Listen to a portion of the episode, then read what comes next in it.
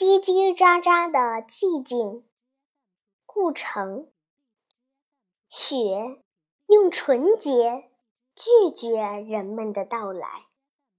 远处，小灌木丛里，一群鸟雀叽叽喳喳。他们在讲自己的事儿，讲储存谷粒的方法，讲妈妈，像月牙怎么变成了金黄的气球。我走向许多地方，都不能离开那片叽叽喳喳的寂静。也许在我心里。